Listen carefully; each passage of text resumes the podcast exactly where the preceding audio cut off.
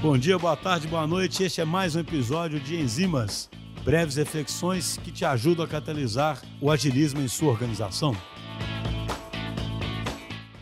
Oi pessoal, tudo bem? Aqui é a Julia, sou Head de Design na DTI e hoje gostaria de conversar com vocês sobre produtos digitais e os serviços que sustentam. Muitas das vezes, quando a gente pensa em produtos digitais, acreditamos que a tecnologia vai dar conta de resolver por si só um problema existente. Acontece que na maior parte dos cenários o que a gente realmente vê é que a tecnologia é uma fração maior ou menor do que realmente representa a resolução do problema. Na prática, os serviços costumam depender da interação entre pessoas, da interação entre canais de redes sociais, áreas de atendimento do cliente, visualização de informação através de meios impressos e outras várias coisas que eu poderia passar o dia aqui mencionando. Tudo isso extrapola o produto digital desenvolvido e é por isso que a gente precisa de um time multidisciplinar, incluindo stakeholders e pessoas usuárias que sejam muito bem alinhados. Pense, por exemplo, num serviço de delivery de restaurantes. Se você olha para o produto digital, ele vai ter a etapa de escolha do produto, efetivação da compra e acompanhamento da rota desse alimento, desde o restaurante até a sua residência. Pode parecer muito completo, mas nesse meio de caminho, o restaurante precisou visualizar o seu pedido, ter a estrutura e organização suficiente para conseguir ofertar aquela comida no tempo que estava acordado, e além disso, uma outra pessoa teve que se deslocar até o estabelecimento para poder recolher esse alimento e conseguir deslocar até a sua residência para entregá-lo. Nessa altura do campeonato, você pode estar pensando que tanto o restaurante quanto o entregador também possuem soluções digitais que orientam o serviço que eles vão prestar. Mas as ações que eles de fato estão executando saem da solução digital. O produto digital orienta as ações, mas ele não as executa. É por isso que quando estamos pensando na estruturação de um serviço de ponta a ponta, não podemos apenas acreditar que um produto digital irá dar conta de abarcar abarcar todas as etapas dessa solução. Por isso, existem estratégias auxiliares que nos ajudam a olhar de uma maneira mais ampla para o contexto e assim tentar minimizar possíveis impactos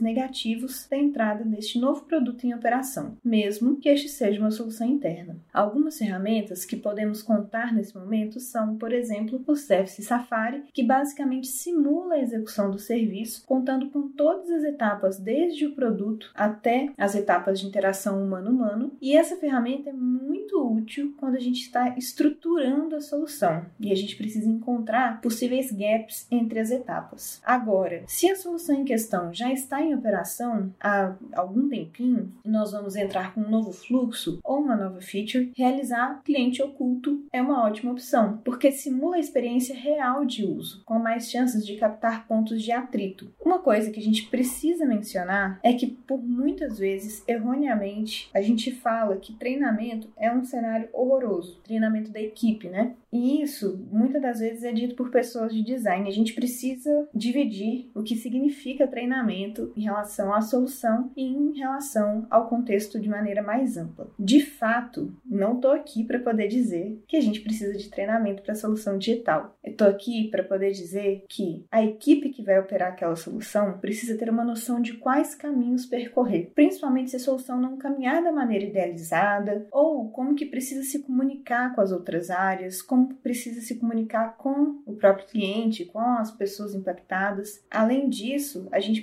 precisa de ter uma visão ampla de como o serviço funciona do ponto de vista da prática. E para isso, o treinamento muitas das vezes é sim bem-vindo, para que a gente possa diminuir a fricção da curva de aprendizado da ferramenta, incluindo as etapas que extrapolam ela, e assim esse serviço que parece uma dança possa se estruturar de maneira mais fluida e a gente possa inclusive ouvir dúvidas, experiências que a gente não teve oportunidade de entrar em contato no primeiro momento. Ou seja, cuidarmos das etapas de construção de um produto digital é essencial, mas entendermos etapas que extrapolam esse produto digital e que, por consequência, saem mais do nosso controle é ainda mais importante. Por isso, todos os impactados pela solução precisam ser envolvidos e ouvidos para que seja possível enxergar o serviço de uma maneira completa e não apenas como uma ferramenta de tecnologia que vai magicamente dar conta de todos os fluxos abarcados na realidade do dia a dia.